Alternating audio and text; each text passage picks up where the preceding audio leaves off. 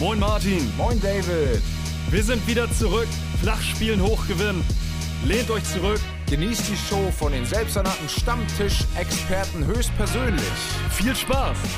Ein freundliches Moin Moin an dieser Stelle an alle Hörer von Flachspielen hochgewinnen.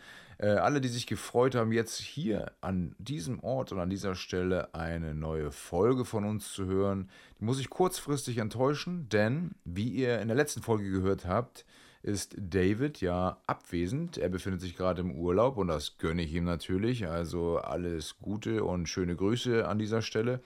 Und ich äh, habe händeringend nach Ersatz gesucht und den für diesen Montag nicht gefunden. Aber natürlich dürft ihr trotzdem darauf gespannt sein, was ich zum letzten Fußballwochenende so zu sagen habe.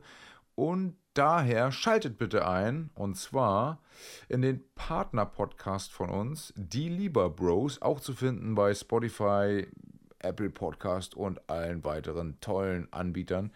Ähm, Genau, also in dieser Woche bitte reinschalten bei Die Lieber Bros. Dort zu hören bin ich unter anderem neben Timo und Malte Asmussen.